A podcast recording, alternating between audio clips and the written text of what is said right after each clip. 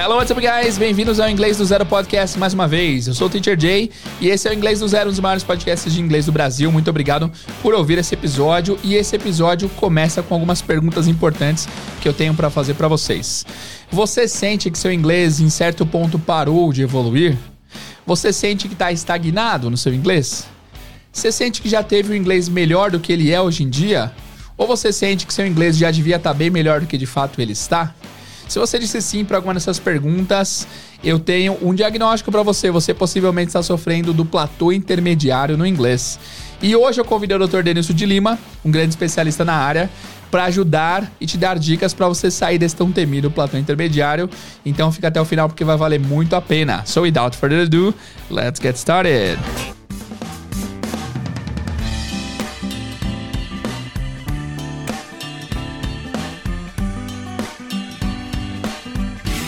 Guys, então é isso. Hoje nós vamos abordar o tema platô intermediário. Eu chamei o Denilson e convidei ele porque já tinha visto um, um, vídeo dele sobre isso muitos anos atrás. E eu não vou fazer muita introdução. O bate-papo já vai começar. Espero que vocês gostem. Fica até o final. Espero que vocês tirem bom proveito porque essa aula vai ser magnífica, vai ser muito legal. E vamos ao bate-papo. Let's go! Bom, guys, estou aqui com ele mais uma vez, pela milésima vez no nosso podcast. Denilson, muito obrigado pela presença, meu amigo.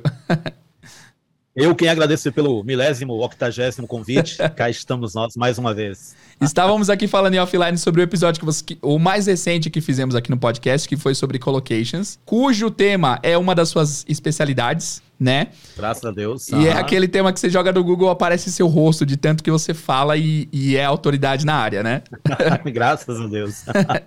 Se vocês não ouviram ainda esse episódio, ouçam, porque ele é um dos top 3 melhores episódios do nosso podcast, com certeza e que eu continuo recebendo pessoas que escutam, vêm atrás de saber dos meus livros, saber do meu trabalho, justamente por conta desse podcast. Para mim ele foi, ele é um é um sucesso, é show. Boa, muito bem. E hoje nós decidimos vir aqui. Eu tava pensando assim, porque ultimamente como tem funcionado os, os episódios com convidados aqui, eu penso num tema e penso num teacher que dê para elaborar esse tema, que dê para trocar uma ideia. Quando eu pensei em platô intermediário, porque é uma pergunta que eu sempre recebo, ah, teacher, eu tô aqui no intermediário, eu não consigo mais seguir em frente, não tá dando certo. Aí a maior autoridade desse assunto que eu conheço também é você, porque tem um vídeo seu que inspirou a minha explicação em aula sobre platô intermediário. E okay. então eu decidi reconvidar o, o Denilson, ele aceitou mais uma vez. Obrigado mais uma vez, Denilson. E hoje nós vamos dissecar esse assunto platô intermediário. Podemos começar com uma definição rápida, não precisa ser rápida, na verdade, uma definição do que, que é o platô intermediário? A melhor maneira da gente definir o platô, platô intermediário, ou intermediate plateau, é mostrando para as pessoas o que é, né? Melhor do que definir. Boa. Ah, ela é aquele momento assim, você, a pessoa estuda inglês, ela começa seu curso de inglês ali, o seu curso básico de inglês, o seu inglês do zero, e ela aprende gramática, ela aprende vocabulário, ela aprende phrasal verbs, ela aprende umas frasezinhas aqui e ali, e chega um momento que ela fala assim, cara, eu sei um monte de inglês, mas eu não consigo falar, eu não consigo entender, eu não desenvolvo. E ela chega também naquela, o famoso patinar no gelo. Eu falo isso no meu vídeo, falo isso nesse texto, né? No qual ela estuda, estuda, estuda, mas parece que não sai do lugar. Parece que tá sempre a mesma coisa. Então, essa é a característica do platô intermediário, que eu também chamo aqui de falso intermediário, porque muita acha falso intermediário. intermediário. Interessante. Falso intermediário. É um termo que eu comecei a usar muito agora, para mostrar para as pessoas assim que uh, muita gente me procura e fala: "Ah, eu estou no nível intermediário". Eu falo: "Você está no nível intermediário por quê, minha querida, meu querido?". ah, porque ah, eu sei gramática, eu sei as cores eu sei é. as cores em inglês, eu sei isso não. Isso aí é tudo bem, você decorou e tal, mas é um falso intermediário, né? Então, eu acho que essa é a melhor maneira que a gente tem de entender o que é o platô intermediário que é aquele o famoso patinar no gelo. Você chegou num Perfeito. ponto que não vai para frente e todo o material que você pega parece que é a mesma coisa que você já estudou. Né? E eu brinco muito. Você começou seu curso de inglês, aí você estudou present simple, present continuous, present perfect, tarará, chegou no, no, no intermediário, você estuda isso de novo, reforça. E aí parece que é só isso que tem. Sim. Né? E aí o que eu faço? Eu vou decorar palavras, eu vou decorar expressões idiomáticas, mas mesmo assim parece que o negócio não sai do lugar. Então, se você está nessa situação, welcome to the intermediate plateau. Perfeito. É, é como aquela corrida do, do coiote do Papaléguas, que ele corre parado no intermediário, né? E ele não, nunca sai do mesmo lugar. Nunca sai do lugar. Ah, uma, é isso, uma é... dúvida é o seguinte: você falou que é do platô intermediário, do falso intermediário, mas você considera que também há platôs de, de diferentes níveis? Platô inicial ou platô avançado, é, ou não? Dentro da área de linguística aplicada, a gente não identifica isso. Legal. Porque o, platô, o platô intermediário é o único que realmente empaca. Quando você começa seu curso de inglês, né, lá no básico, você vem naquele gás muito grande. Você vem com aquela vontade de aprender. Você aprende coisas o tempo todo. E isso é muito uhum. legal. A gente percebe, como professores, a gente percebe isso. E o aluno também percebe. Quando chega no platô intermediário, que é essa coisa do patinar no gelo, ele tá correndo, parece não sair do lugar, né? É, ele não chegou no avançado. Aí quando ele chega no ele consegue ultrapassar essa barreira do platô intermediário, né? Ele tem outra visão para a língua inglesa, outra visão para o aprendizado. E aí é correr para o abraço. Então ele não tem mais como estacionar, porque ele chegou num ponto em que ele sabe o que ele tem que fazer e continuar fazendo para aprender cada vez mais. Nossa, excelente. É de fato, quem não sabe nada, faz cinco aulinhas, aprende muita coisa, porque do zero para um é muita evolução, né? Agora vai chegar um momento ali que a evolução vai ser tão é, não que você esteja evoluindo menos, mas é que você já sabe tão mais que o, o, pouco que você evolui não é tão perceptível, né? É, aquele ponto que a pessoa consegue falar da língua, né? Ela explica a língua. Tipo, alguém pergunta ali sobre a expressão idiomática, pergunta o que é um phrasal verb, faz perguntas sobre, explica aí os conditionals. O cara fala de zero conditional, first conditional, second, third. Até se ele estudar um pouquinho mais, aprende os mixed conditionals. Ele Sim. fala sobre tudo isso. Ele sabe sobre a língua, mas ele não, sa não, é, não sabe usar a língua. Essa é outra coisa que a gente fala dentro desse platô intermediário. Perfeito. Então, ainda hoje, galera, fiquem atentos aí que a gente vai dar soluções. A gente não, né? Eu tô jogando a bucha para o Denilson. Vamos dar soluções para vocês passarem por esse momento traumático. Mas, Vamos ó, dar essas é... dicas, essa, essas, é, dar essas soluções, porque são soluções que eu usei comigo. Boa lá em 97 ainda. Vamos chegar nessa parte. E quando eu cheguei nesse diagnóstico é, do platô intermediário, eu não sabia o nome. Eu pesquisei assim, ó é, não evoluo mais no inglês, alguma coisa assim. Aí veio o seu vídeo, vi o seu vídeo, aí eu tive o diagnóstico com o Dr. Denilson. Eu tenho, estou sofrendo de platô intermediário e foi muito legal. Mas ó, uma dúvida: é possível que se aprenda sem passar por, pelo platô? O que, que você acha? É possível, é possível. Porque ah, essa, é isso faz parte da minha pesquisa, né? Daquilo que eu estudo já há muito tempo.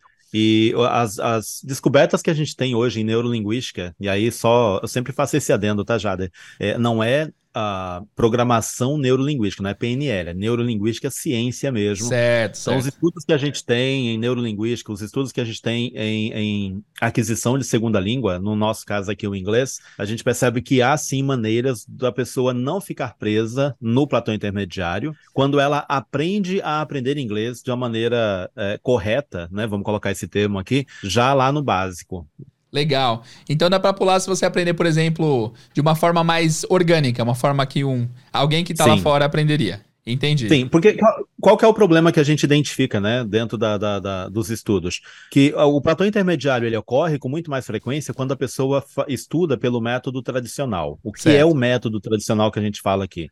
O que, que as pessoas pensam sobre aprender inglês ou qualquer outra língua? Eu tenho que decorar regra gramatical e eu tenho que decorar palavrinhas. Decorar aí, as três colunas pessoa, do, do, do, do, presente, passado e particípio. Isso. Sim, aí sim. na cabeça dela, ela acha assim: eu tenho que lembrar da regra para eu colocar as palavras aqui, né? Como se fosse assim, a gramática é o esqueleto, é, a, é a ossada, uhum. e o vocabulário, as palavrinhas soltas, on phrasal, verbo, uma expressão idiomática, é o que vai ser a carne, vai fazer a liga nesses ossos. Então, isso é o que a gente chama de um método tradicional. O método tradicional, ele tem esse jeito engessado. Você certo. tem que ir, né, ah, de pouquinho em pouquinho. Tanto é que, linguisticamente falando, a gente não curte muito falar de básico, intermediário e avançado. Ah, interessante. É, esse, esse termo ele é usado de modo mais mercadológico, né? Começou a ser usado mais como mercado uma coisa mercadológica para vender livros, e geralmente livros de quê? De gramática. Ah, ok, então, faz sentido. Exemplo, ou de vocabulário. Então eu posso pegar. Só um minutinho. Tá bom. Eu posso vir aqui, né? E eu vou ter, então, as gramáticas. Eu tenho uma gramática básica, eu tenho uma gramática, passei dela, vou para o intermediário, uhum. passei dela gramática do avançado. Esse é um dos melhores então, livros, pessoa... inclusive, né, de gramática da, da história.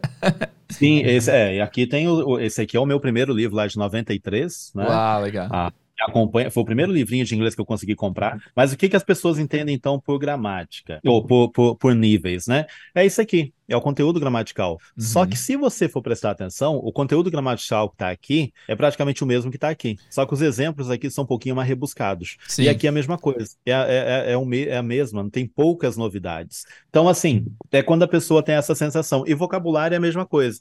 E aí certo. o que, que acontece? O cara vai achar assim, então, para eu né, sair desse platô, né, essa ligazinha aí que a gente tem desse método tradicional, para eu realmente ser avançado, eu tenho que aprender palavras difíceis, palavras que quase ninguém usa, expressões idiomáticas mais rebuscadas e tal. Só que para para pensar, se é uma palavra, é uma expressão que ninguém usa, por que que você vai aprender?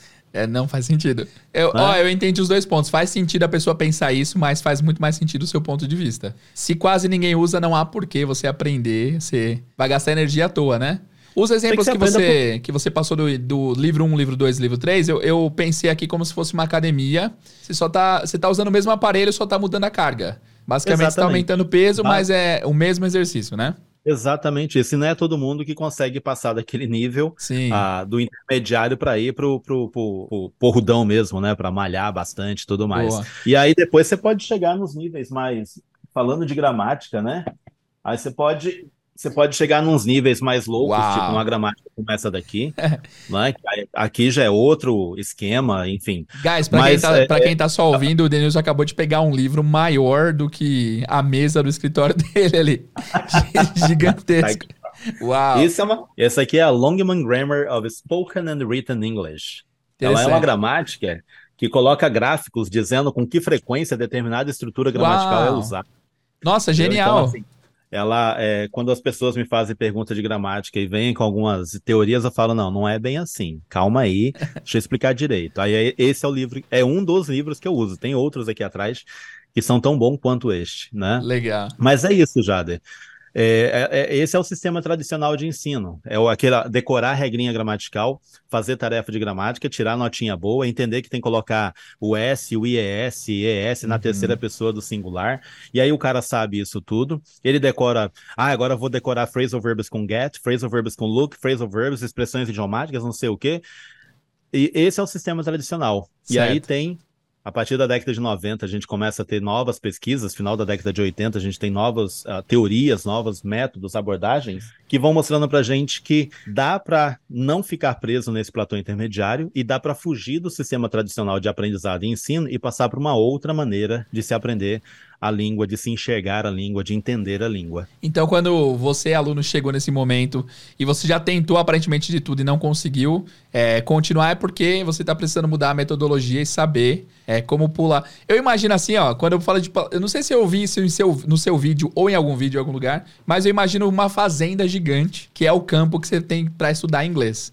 E aí no básico okay. você vai correndo como uma gazela, você vai correndo todo feliz, nadando de braçada. E chega algum momento depois que você tá correndo que chega uma cerca alta, que é esse platô. E você precisa, para pular essa cerca, fazer um esforço absurdo. Mas me parece que depois que esse esforço é feito, você consegue andar de novo com mais naturalidade. Você enxerga também o platô como uma, um estágio que é difícil de passar, mas uma vez que você passa, tudo flui melhor? Sim, sim. A, a visão que a gente faz quando vai dar palestra para professores, treinamento de professores, a imagem que, eu mostro, né? A maioria do, do, dos colegas mostram, é justamente uma montanha de um lado e uma montanha do outro. Ah, e no meio você entendi. tem a planície, certo? Certo. Porque você tá, você tá em cima de uma montanha aqui e você vem rolando essa montanha blá, blá, blá, com a vontade louca, porque você tá aprendendo e tal. Certo. Aí quando você chega na, na, na, planície, dá aquela parada, você olha e fala: caraca, e agora? O que, que eu faço? Para que lado eu vou? Como é que é? E Boa. aí você começa a jornada para subir a montanha de novo, que é o avançado, né? Isso no método tradicional. Certo. Então você começa a subir. E ela, ela é difícil, ela é puxada, porque você tem que se desligar de alguma. algum alguns é, é, conceitos que você tem sobre a língua que te meteram na cabeça. Certo. E aí é o que eu falo, você tem que mudar a sua mentalidade, ou como dizem os coaches, né? Mindset. Você tem que mudar o seu mindset. É. Enfim, você tem que mudar essa mentalidade para perceber a língua de outra maneira. E é uma coisa que eu falo muito para professores né, em treinamentos, para alunos, quando eu estou nas lives, estudando minhas aulas, é, o importante é aprender a aprender. A partir do momento que você Perfeito. aprender a aprender e entender essa nova maneira, você começa a dar um. um, um a, a, a, subida da montanha fica muito mais fácil. Ou Excelente. você vai sempre manter aquele né, aquela coisa aqui e não vai chegar nesse platô e se sentir perdido. Só se você quiser. Perfeito, perfeito. Uma, só mais uma dúvida antes da gente passar para a parte prática de, de dicas para sair do platô. É, existe alguma diferença entre platô ativo? Existe platô ativo e passivo? No sentido de que existe um, uma estagnação do ouvido e uma estagnação da fala? Ou é tudo uma coisa só?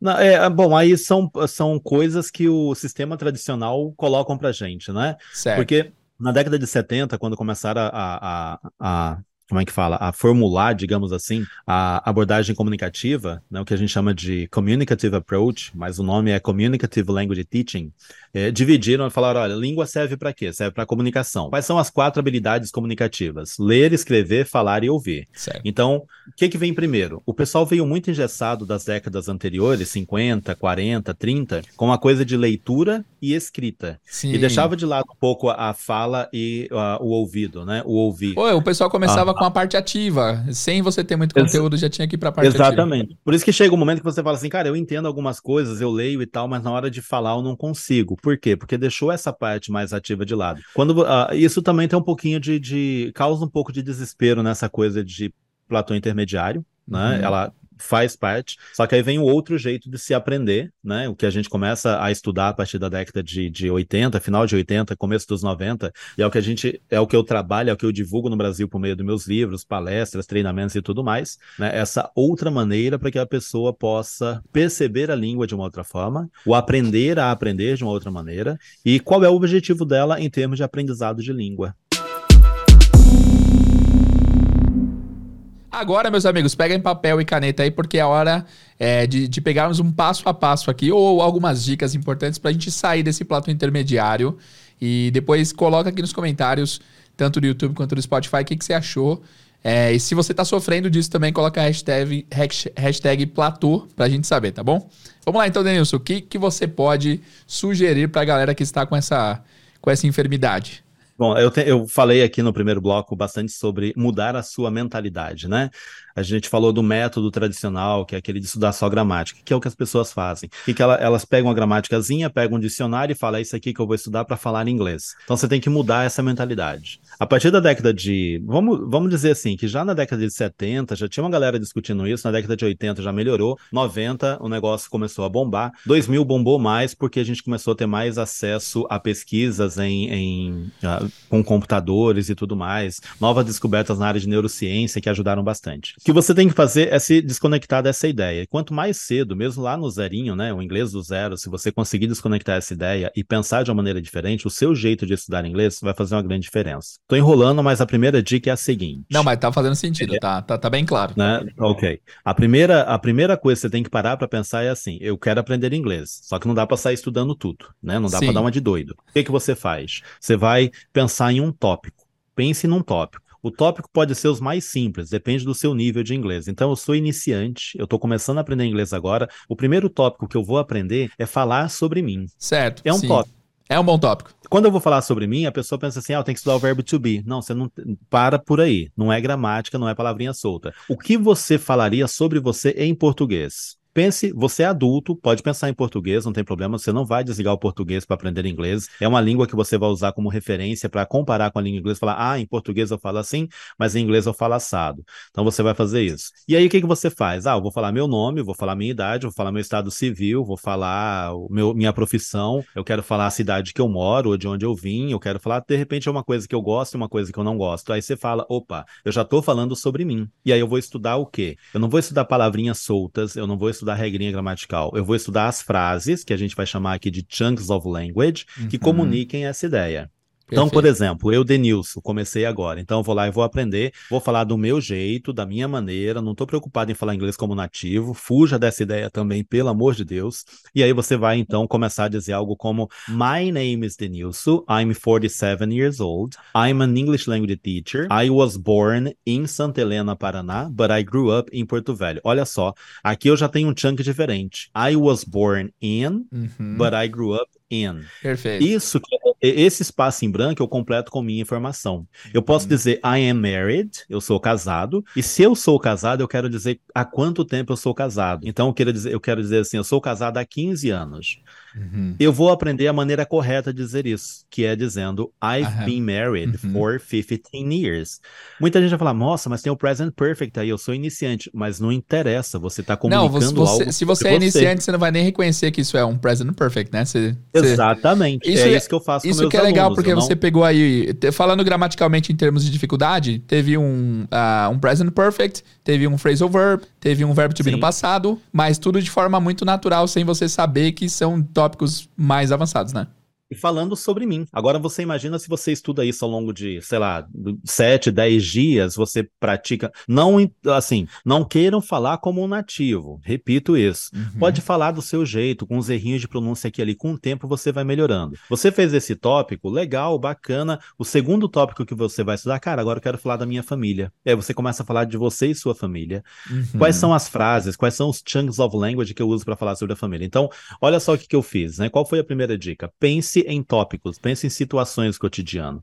Uhum. Quando as pessoas vão estudar inglês, elas travam por quê? Porque pensam em gramática. Ah, hoje eu vou estudar o present perfect, amanhã eu vou estudar o past simple, depois eu vou estudar a diferença entre o past simple e o present. Legal, Uhum. você pode estudar gramática normativa. Gramática normativa é uma coisa que você vai lá nos livros depois e lê certinho. É como nós com o português. Uhum. Quando eu tenho dúvidas sobre os porquês, como é que eu, é porquê com acento, sem acento, junto, separado, o que que eu faço? Eu vou na gramática normativa. Quando eu quero saber se aquilo é um adjunto, é um, sei lá, é, né, é uma- a concordância de algo, tô na dúvida, o que que eu faço? Vou para gramática. Então a gramática normativa é uma coisa. E aí a gente Sim. começa, olha o que eu tô fazendo aqui, né, mudando a sua mentalidade. Pense primeiro em tópicos situacionais, situações. Você vai ter uma jornada que vai chegar uma hora que você vai falar assim: eu quero estudar agora sobre como que eu ah, sugiro alguma coisa para alguém, dar sugestões, dar conselho. Aí você vai aprender chunks of language em relação a isso, tipo, ah, you should. Take, uh, you should see a doctor. Não me interessa que o should é um modal verb. Isso não vai fazer a menor diferença para eu como um falante da língua.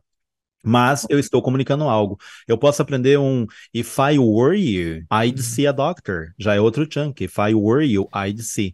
Então, essa coisa de você pensar em tópicos, estudar por tópicos ao longo da semana, 10 dias, 15 dias, ah, o teu cérebro, a tua memória vai estar conectada com aquele tópico, não vai dispersar, né? Porque eu, eu brinco, o que, que o pessoal fala muito na internet? Ah, dica para estudar inglês durante a semana. Escute um podcast na segunda, e, ah, o podcast está falando, sei lá, do- da vida do Justin Bieber. Aí leia um livro na terça, o livro, o cara tá falando lá Da da, Michelle historinha do Obama. Harry Potter. Aí na quarta-feira estuda uma regrinha gramatical. Na quinta-feira decore 30 phrasal verbs. Teu cérebro não aguenta essas informações. É muita tá tudo desconecto. Quando você começa a estudar inglês, o básico, né, o zero, e você pensa em tópicos situacionais e você aprende frases, os chunks of language usados nesses tópicos, pratica isso, o teu cérebro sabe o que está acontecendo. Entra aí, já que eu gosto de falar de ciência, né, uma, um estudo chamado Lexical Priming, que é um, um estudo no qual os cara, o, o- a gente diz o seguinte: o nosso cérebro, a nossa memória, ela é priming aqui, prime significa carimbar. Então o Ah, nosso cérebro ele, é- ele é carimbado com expressões. É muito mais fácil eu aprender uma expressão, uma frase para dizer alguma coisa, do que eu aprender uma regrinha gramatical e tentar formular aquilo de novo. E aí Excelente. você vai ter esse, esse aprendizado. Com o tempo, olha só o que aconteceu quando eu falei de chunks of language. Você pode aprender collocations, olha os collocations aparecendo aí. Sim. Que quando eu falo you should, para dar uma sugestão a alguém, eu aprendo o you should. Ok, toda vez que eu quiser sugerir algo para alguém, Uhum. eu vou usar o you should. Eu só tenho agora que pensar o que eu vou colocar depois, que é um Certo. collocation. Por exemplo, you should learn English. Uhum. You should see a doctor. Uh, you should stay here. You should go to the movies with us. Olha, go to the movies, see a Uhum. doctor, são collocations. Então, quanto mais Perfeito. collocations você aprende, essas estruturas vão se encaixando e você começa a se comunicar dentro de situações. Fez sentido isso aqui? Nossa, fez tanto sentido que eu tô overwhelmed aqui. É muita informação boa.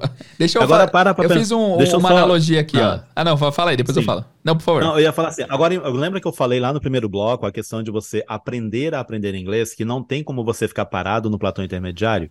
Você, como estudante de inglês, Jader, se você tivesse aprendido inglês desde o começo assim, você acha que teria empacado no platô intermediário? De jeito nenhum. de- Não.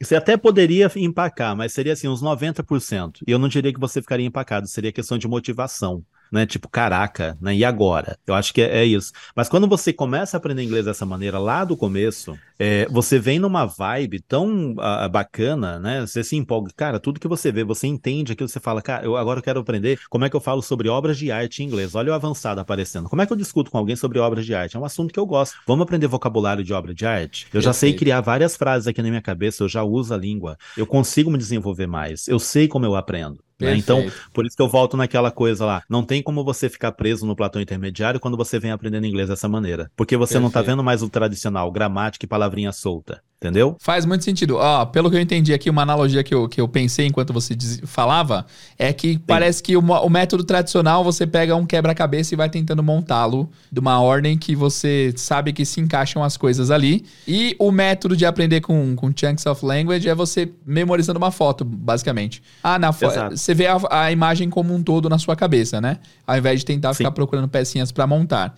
Eu achei isso maravilhoso. Isso que você falou da introdução da sua própria apresentação tiveram tantos elementos interessantes que eu tenho certeza que alguns alunos que já estão na estrada há algum tempo não sabem falar. Será que o aluno sabe falar have been married, mesmo já estando estudando há um ano, por exemplo? Não sei, não posso afirmar que sim se ele está usando o método tradicional. I grew up, né? Então, é basicamente pensar em, em temas para tentar desenvolver a sua fala em cima disso right? Exatamente. E aí, que Isso que você... no começo. No Isso começo. é no começo, no básico. Tá. Né? É claro que do básico ao intermediário eu posso pensar em vários tópicos. Eu posso pensar, por exemplo, é, fazer, aceitar e recusar convites, dar e pedir conselhos a alguém, uh, fazer pedido dentro de um restaurante, comprar um eletrônico num shopping, um celular novo, comprar roupas numa loja de roupas. É uh, muito Quais tópico. são os vocabulários? Fazer uma reclamação. Como é que eu faço a reclamação do hotel que está com o chuveiro quebrado e eu quero que troque, me troquem de quarto? Perfeito. As pessoas elas pensam muito em gramática gramática. Ah, inclusive eu acho que eu aprendi o The Toilet is Clogged. Eu acho que tem no seu livro essa frase, não tem? The Toilet is Clogged. Algum... É, o, deve ter, deve o, ter. O banheiro eu tá... não lembro tudo que tem nos livros, mas enfim. mas olha que legal, ah. isso é muito bom, porque é, eu, eu acho que. De... eu lembro que uma vez eu já era professor há alguns meses. Eu tava vindo embora para casa e eu tinha aquela mania de narrar o que eu estava vendo pra tentar. Isso, perfeito. Tentar ver que que eu, que, que eu, se eu não sabia alguma coisa. E aí eu fui narrando lá, oh, what a beautiful day, people are laughing, are having fun, the guy is selling uh, some, some sweets here, some, some bread. Enfim, fui, fui narrando minha, minha jornada. Cheguei um momento e falei, nossa, in, in English, né? Wow, this car has a. Esse carro tem um. Eu queria falar que tava com um para-choque amassado. Aí eu parei naquele momento e falei: Meu Deus, como é que fala para-choque em inglês? Eu não faço a menor ideia.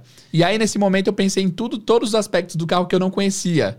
Eu não conhecia quase nada, só os, you know, wheel, é, as coisas principais, é, e, e uh -huh. tires Tire, e tudo mais. Headlight, aham. Uh -huh. Aí eu não sabia, eu não sabia o bumper, que é o para-choque, eu não sabia. Uh -huh. Eu não sabia o, o retrovisor, eu não sabia o amassado, eu não sabia quase nada nesse quesito de carro. Nesse dia eu cheguei, simulei uma conversa e aprendi essas palavras. Só que é que tá, se eu tivesse só pelo método tradicional, eu não teria chegado a esse momento de saber que eu não sabia isso, porque simplesmente não, não haveria oportunidade na grade de estudo para chegar lá, né?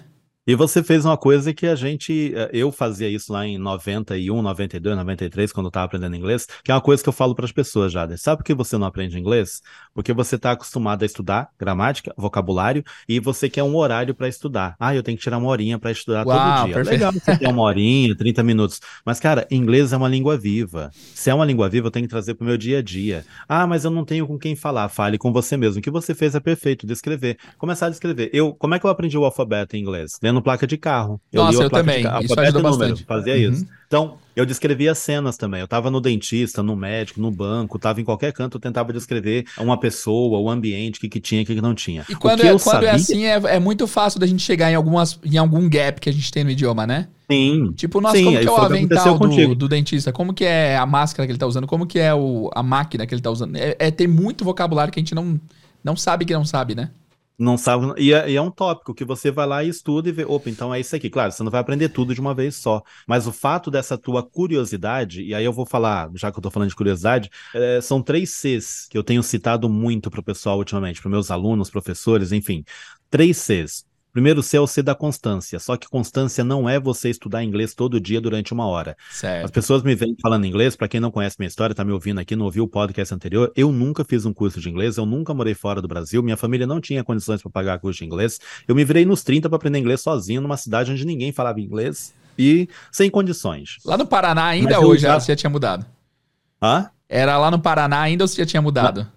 Não, foi aqui em Porto Velho, já foi em Porto Rondônia, Velho já, né? tá, tinha mudado. Eu vim pra cá, eu tinha dois anos, eu sou mais rondoniense do que paranaense. Entendi, tá. Então, assim, é, eu usava essas estratégias, né? Claro, eu estudei gramática, vocabulário, só que cheguei no platô intermediário e falei, caraca, velho, eu não saio mais do lugar, e agora? Eu sei tanta coisa de inglês. E as pessoas, é engraçado que as pessoas te admiram. Nossa, ele sabe bastante inglês. Mas você se sente um zero. Você é, se sente assim, se... mas eu não, consigo, eu não consigo entender um filme, eu não consigo montar uma frase legal, eu não consigo bater um papo natural com ninguém. Então, o que que eu fazia? Eu trazia o inglês pro meu dia a dia, assim como você, uhum. né? Eu uhum. descrevia as coisas e isso encontrava esses gaps, essas falhas que tinha, o que que eu não sei dizer. E o problema das pessoas hoje em dia é justamente isso. Já eu volto nos três Cs. Tá. O problema das pessoas hoje é isso. Eu não sei falar tudo, então não vou falar nada. Meu, use pois o que você é, sabe. não faz o menor aí sentido entra, essa conta aí. Entra, entra a constância, que aí eu trazer para o meu dia a dia. A constância não é estudar uma hora todos os dias durante a, sete dias da semana. Constância é você pegar o conteúdo que você está aprendendo, um chunk of language que você aprendeu, e trazer para o teu dia a dia. Usar isso na sua cabeça.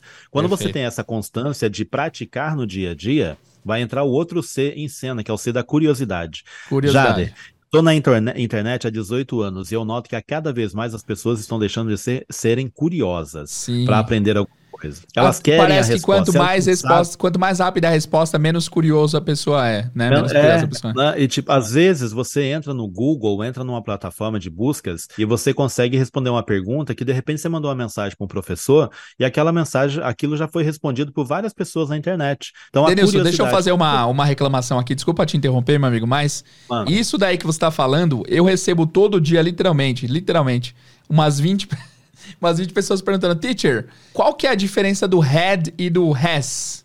E eu respondo é, prontamente. Mas isso aí, Sim. se ele colocar no Google, vai ter simplesmente um bilhão de respostas sobre isso. Então. É a diferença do. Não é julgando a pessoa, mas falta curiosidade, né? Falta ela ter sim, essa curiosidade de sim, procurar, né? Sim. Eu, esse dia eu tava conversando com, com o pessoal aqui e dizendo assim: olha, se você para as perguntas que as pessoas fazem hoje são as mesmas perguntas que faziam quando eu comecei a dar dica de inglês no Orkut.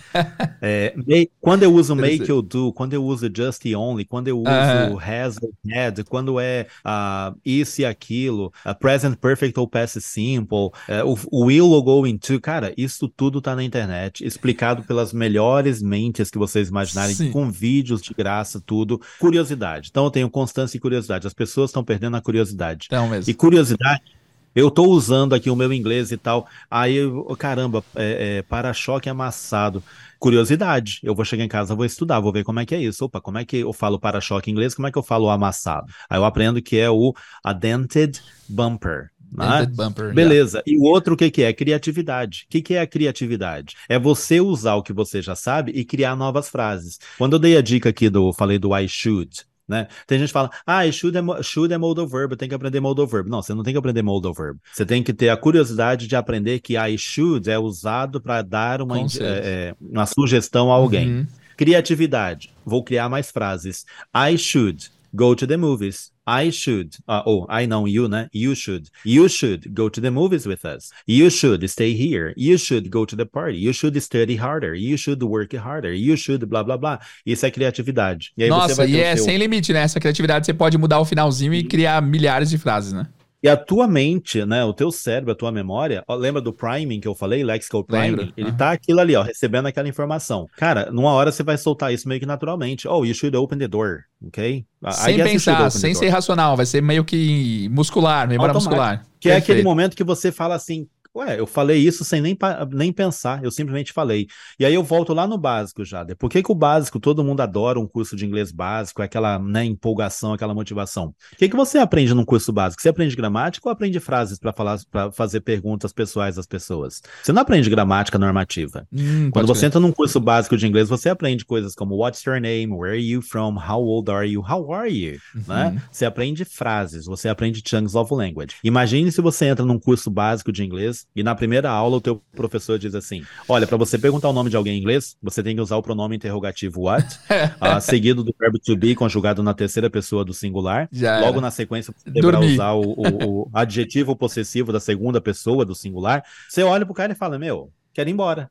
Por que, que, o curso de inglês, por que, que o curso de inglês começa legal? Porque você aprende esses chunks of language, você aprende é a, a fazer perguntas. Mesmo com a sua, uh, mesmo com a sua, como é que fala? Limitação. Mesmo com a pronúncia falha, né? Ah, tá. a, a pronúncia não muito boa, você está se divertindo, você vai indo. Aí chega um momento do curso que começa a virar regrinha de present continuous para colocar ing no verbo, regrinha do verbo to be, regrinha de present simple da terceira pessoa do singular, é regrinha do verbo no passado com aquela os verbos irregulares, já mudou. Já, já mudou. Foi pro mais muda. racional ao invés do, do lúdico, Exato. né? Sim, e aí é. tem gente que fala assim: ah, mas você está dizendo que não pode estudar gramática. Mas quando você aprendeu a falar what's your name, how old are you, where are you from, você aprendeu gramática. Gramática Sim. de uso. Com e o tempo você vai percebendo o que, que você sabe ali, o nome das Sim. coisas, mas não é necessário Sim. saber o nome não das é. coisas, né? Tipo, a gente, nós falamos português e nós não sabemos. Eu não sei o nome de todas as coisas, embora eu seja linguista, embora eu trabalhe com línguas. É, se eu tiver que, de repente, lembrar aqui que, que, que é uma a conjunção aditiva, coordenada, sei lá, essas coisas todas, eu vou ter que pegar a gramática e reler. Eu tava dando uma aula ontem, eu, eu, eu, eu, ia falar o plural de rosto. Aí eu falei, será que o plural de rosto é metafônico? É rostos ou rostos? E aí eu fiquei ah, é mó tempo na. fiquei mó tempo na dúvida, assim, será que é rostos ou rostos? Ah, tive que pesquisar. e eu falo português que... 35 anos e, já. E, e, olha só que louco, né? Então, é, é, é isso que eu falo para as pessoas. Quando você leva, vai, uh, essa coisa da gramática de uso, que é um dos títulos do, do, de um livro meu, né? É essa mudança de mentalidade. Cara, o platô intermediário, você começa a ver assim, como que eu consegui ficar preso nisso? Eu poderia ter começado a aprender inglês dessa maneira. Não certo. teria sido tão difícil assim. Você pularia. Ah, e qual a diferença entre make do? Não interessa a diferença entre make e do. Aprenda collocations. You make a promise, you make a comment, you make something. Você vai aprender do the, the homework, do the housework, do the cleaning. Você aprende o collocation, que é um tipo de chunk of language. Ah, excelente demais. Então, ó, constância, não a constância de tempo, a constância de uso frequente e trazer para o teu dia a dia. Legal, curiosidade. Curiosidade. Essa parte aqui, eu acho que não dá para você, é, você precisa, é, eu acho que esses três tópicos aqui precisa de uma do esforço ativo do aluno, né? Não é tão natural. Sim. O aluno precisa de fato pensar e parar para fazer isso tudo, né? Sim. E é por isso que eu falo que o problema hoje em dia, não, eu não digo problema, né? Uh, eu dei uma palestra uh, para Oxford University, que foi onde eu levantei essa questão né, para os participantes, que foi assim: uh, o trabalho do professor hoje em dia, nosso trabalho como professores hoje em dia, o maior desafio, na verdade, não é ensinar o conteúdo. Porque o inglês, né, no nosso caso aqui, o inglês, tipo, na minha época, década de 90, 89, 90, 91, cara, eu não tinha conteúdo como se tem hoje. Nossa. Eu tive que me virar nos 30. Então o conteúdo de inglês hoje ele tá aí, ó, tem de monte. Tem mais de, sei lá, mais de 10 mil, 15 mil, 20 mil professores dando dicas de inglês na internet, blogs, sites, comunidades, grupo de não sei o que, grupo de conteúdo tem ao monte, Netflix, YouTube, enfim, você tem de monte. Qual é o maior desafio que nós professores temos hoje? É ensinar as pessoas a aprender a aprender. Tem razão. E aí razão, é, que é, é, entre essa coisa da constância, da criatividade, da curiosidade, da organização, de pensar em um tópico. É difícil? Se você parar para pensar assim, respirar um pouco, se desprender dos pensamentos que você tem, talvez não seja tão difícil. Precisa de ajuda? Tem profissionais qualificados que vão te ajudar em relação a isso. Pessoas que estudam, que pesquisam, falam, olha, o caminho é esse. Então, o trabalho do professor hoje, ele trabalha, é, é, é, ele atua mais como um mentor do que aquele cara que detém o conteúdo. Antigamente a gente chegava na escola, né, ia para uma aula, o que, que acontecia? Professor, o que, que a gente vai aprender hoje? Era isso que a gente perguntava. Prof... Eu lembro que eu fazia essa pergunta. E aí, o que, que a gente vai estudar hoje? Já era curioso, né? Já era curioso desde a da infância. Já era curiosidade. Mas o professor, ele era o detentor do conteúdo, porque a gente não tinha internet para pesquisar. Hoje o conteúdo está na mão, as pessoas só têm que saber se organizar para aprender. Aprender a aprender. Perfeito. Meta aprendizagem. Tem que, tem que fazer uma curadoria do que, do que, do que presta, do que não presta Nossa, também. Exato. Perfeito. Que tem de que não presta na internet. É. Que aí vem Aí é, é tema, acho que para um outro podcast. O que presta e o que não presta. Legal. Ah, eu tenho duas perguntas relacionadas então a esse método de estudo. Primeiramente, eu acho que é bom enfatizar, Denilson, para aquela pessoa que já começou é, errado, entre aspas, começou já pelo método tradicional e já tá na caminhada há um tempo. Na jornada. Não é tarde demais para vocês. Vocês podem começar a atuar dessa nova maneira a partir de agora, certo? E é Você... capaz, aí entra, lembra que eu falei rapidinho, lembra que eu falei do falso intermediário? É aí que a pessoa vai falar assim, cara, nem intermediário eu sou, eu sou muito, pois eu ainda é. tô no básico, eu tenho que aprender muito. Pois é, é, essa percepção aí, eu, eu acho que o básico também tem muito disso, né? É, tem muito aluno que fala, eu queria fazer aula, eu sou básico, né? Eu, eu tenho inglês básico. Aí eu falo, vamos trocar uma ideia. É, so, can you introduce yourself? My name, fulano. Sem, já era. Agora, isso não é básico, isso não é você, é nada, né? Isso, tipo, é uma cara, frase. E se o cara estuda com, com a, a, essa ideia que eu dei dos chunks, né? E você fala, so tell me a little bit about yourself. Oh, my name is Denilson, I'm 47. Vou falar com a pronúncia esforço. ruim aqui. Uh -huh. My name is Denilson, I'm 47 years old. Não, não, pior, tá, tá, tá, muito, tá muito bom pra tá ruim. Piora um pouquinho mais. Ok, piora mais. ok, vou. Como eu comecei a aprender inglês lá atrás, quando eu entendi isso. Certo. É, my name is Denilson. É, I am 47 years old. I am married. Uh, I have been married for uh, 15 years. Uh, I have. Uh, uh, I'm a. a, a I'm a teacher. É, I, am, I was born in, São, em Santa Helena, Paraná, but uhum. I grew up em Porto Velho. Cara, pode falar desse jeito que as pessoas entendem. Não, você falou, a... a... pronúncia, a pronúncia talvez não foi a melhor, mas a estrutura foi perfeita, né? Tá tudo certinho. e aí eu falo, pessoal, é compreensível. A pessoa uhum. do outro lado está entendendo. Agora o pessoal hoje em dia se trava mais ainda, né? Se perde no inglês, por quê? Porque virou essa neura, essa maluquice do speak English like a native. Uhum. Né? E certo. eu falo, cara, minha pronúncia no começo era pior do que essa que eu fiz aqui agora, tentando ser ruim. Era horrível minha pronúncia. A diferença é, é que tinha muito é, né? Nossa, brasileiro começando a falar, é, você faz o am, naturalmente. Eu também tento fazer o am, né? Na hora que a gente tá pensando. Brasileiro, tipo, Sim, my name é, is. É... é, tá, e coloca é, grew up, heavy, married. Com a vogalzinha né? então, no assim, final, né? são errinhos que a gente tem que corrige com o tempo. Que é fácil e resolver pessoas... também. Se você se te apontarem Sim. rapidinho, você entende que isso é uma coisa que e dá você, pra mudar. E, e, você, exatamente, né? É algo que você vai tirando com o tempo, você vai percebendo. Mas não, as pessoas hoje em dia se travam, ficam mais tempo ainda presas no, no, no, no platô intermediário, porque acham que a pronúncia é horrível, tem que falar como nativo desde o começo. Galera, eu comecei a estudar inglês de novo, sozinho, me virando nos 30 Aí as pessoas falam, como é que era a pronúncia? Eu dava um jeito de aprender a pronúncia. E, e para você lá, era difícil ter um feedback. Hoje em dia é até mais fácil, né? Hoje em dia você deve ter amigos que moram fora. Não, mas na não, sua hoje época, você né? entra você entra no Google, coloca lá, palavra tal pronúncia, aparece uma boquinha bonitinha, mostrando como é que é a pronúncia. Até em câmera, Cara, em câmera minha... lenta, exatamente. Na minha época era pegar o, o, dicionáriozinho, tipo, pegar esse dicionário aqui, olhar e falar, ok, como é que é a pronúncia? E esse desenho aqui eu não sei o que, que é, deixa eu ver como é que é. Tinha que ir lá estudar, ver como é que era e tal. Hoje você entra no dicionários online, clica, ouve, tenta falar igual, repete, pede ajuda de alguém. Tá cheio Perfeito. de professor dando caixinha de pergunta no Instagram, enfim. Sim, você exatamente. tem uma série de coisas. E aí eu falo, curiosidade, né? Vamos, vamos ter um pouquinho mais de curiosidade também. Opa, como é que é isso aqui? Como é que é aquilo? E aí eu falo pessoal assim, se você tá, faz isso desde o começo, essa coisa do platô intermediário, ela não, não, não fica tão nítida, né? Você começa até a perceber assim, que não tem níveis realmente, tem um aprendizado constante da língua. A, a minha fluência se desenvolve constantemente, a minha pronúncia se desenvolve com o tempo. Eu, quando comecei a estudar inglês, minha pronúncia era horrível, né? Eu fui melhorar minha pronúncia, acho quase uns 9, 10 anos depois, pensar em melhorar minha pronúncia, isso naquela época, que a gente não tinha o, o material que se tem hoje. É, por quê? Porque eu fui fazer meu exame da Cambridge. Meu primeiro exame hum. de Cambridge, eu fui lá, vamos, vamos estudar um pouquinho de pronúncia para ver como é que é, para não ficar tão feio, né? Certo. E foi quando eu comecei a ter as aulas de fonética e fonologia, que foi o que eu fui fazer. E eu lembro é... que na sua, no, numa prova que você fez, você até mencionou isso aqui uma vez, que a mulher até te elogiou, falou que achava que você era britânico, que estava com a pronúncia isso bem clara. Isso foi já né? no CPI, foi no último exame, foi ah, no, no, no, de proficiência, né, que eu, eu nunca morei fora, nunca morei na Inglaterra, e como eu fui fazer os exames de Cambridge, eu, de, eu, eu optei por estudar inglês britânico, porque era exame de Cambridge, o material era todo britânico, so I wanted my pronunciation to sound like a British pronunciation, that was the thing I wanted to sound like.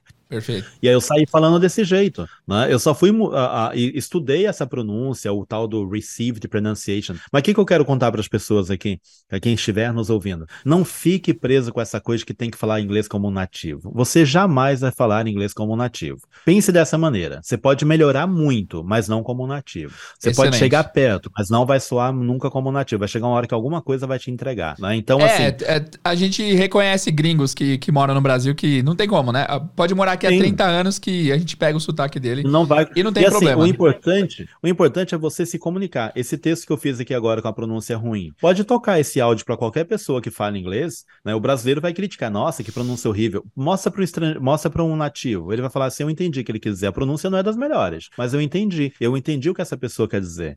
Com o tempo você vai melhorando, né? Tipo, nossa. eu faço a pronúncia britânica. Aí eu fui fazer o americano quando eu fui trabalhar numa escola de idiomas que era inglês americano. Aí eu pensei, wow, now I gotta speak in a different way in order to communicate with people in this, in this place here. Uh -huh. né? E comecei. E eles achavam estranho o fato de eu falar assim, well, you know, I can't speak English like you, but I'm trying to learn, and I'm quite sure I that I will learn it. Né? A galera ficava olhando assim, tipo, como é que se muda de uma para outra, assim? Legal. É, é, com o tempo, galera. Não, não se prendam na pronúncia, né? Eu sei que eu tô mudando o foco, mas. Não, não, mas faz parte, faz parte do, do assunto. Então, é isso que eu ia falar. A ideia do Platão intermediário é se desprender desses preconceitos, desses conceitos errados que a gente tem em termos de aprendizado, do que é língua, como é que é, né?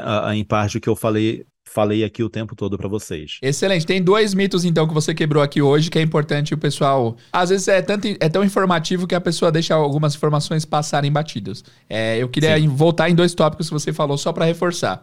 Primeiro tópico é que não há como não pensar em português, a princípio. Você vai ter que passar pelo português para fazer o filtro fala, antes deixar, de ir pro inglês. Deixar de pensar, né? Deixar de pensar. É, não dá para deixar de pensar, não tem como, né? Uhum, tem, muito, uhum. tem muito aluno básico que chega para mim e, e reclamando que, teacher, eu não consigo parar de pensar em português na hora de falar inglês. E eu falo, ué, qual o problema? Faz parte, né? Faz parte eu do processo. Eu também não consigo. Né? Exatamente.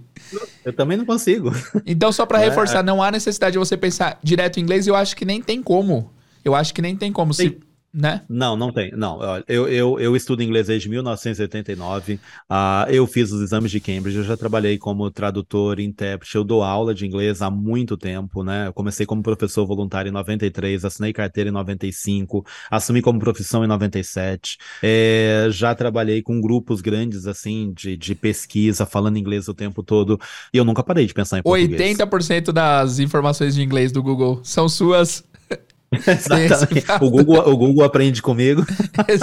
Mas assim, não, o que eu quero dizer não é isso. O que eu quero dizer assim, é, mesmo com tudo isso, né, as pessoas às vezes a gente fala, elas entendem errado, né? Uhum. Ah, então esse cara tem um inglês muito bom. Olha, desculpa, uma modéstia à parte, mas meu inglês é muito bom, graças Sim. a Deus. Sim. E eu, uh, mas eu nunca deixei de pensar em português. If I have to speak English now with you, my mind is also thinking in português. Né? E aí entra uma coisa em linguística que a gente chama de automaticidade. Ok. Né? Automaticidade é uma das características da fluência, são várias as caracter caracter características da fluência.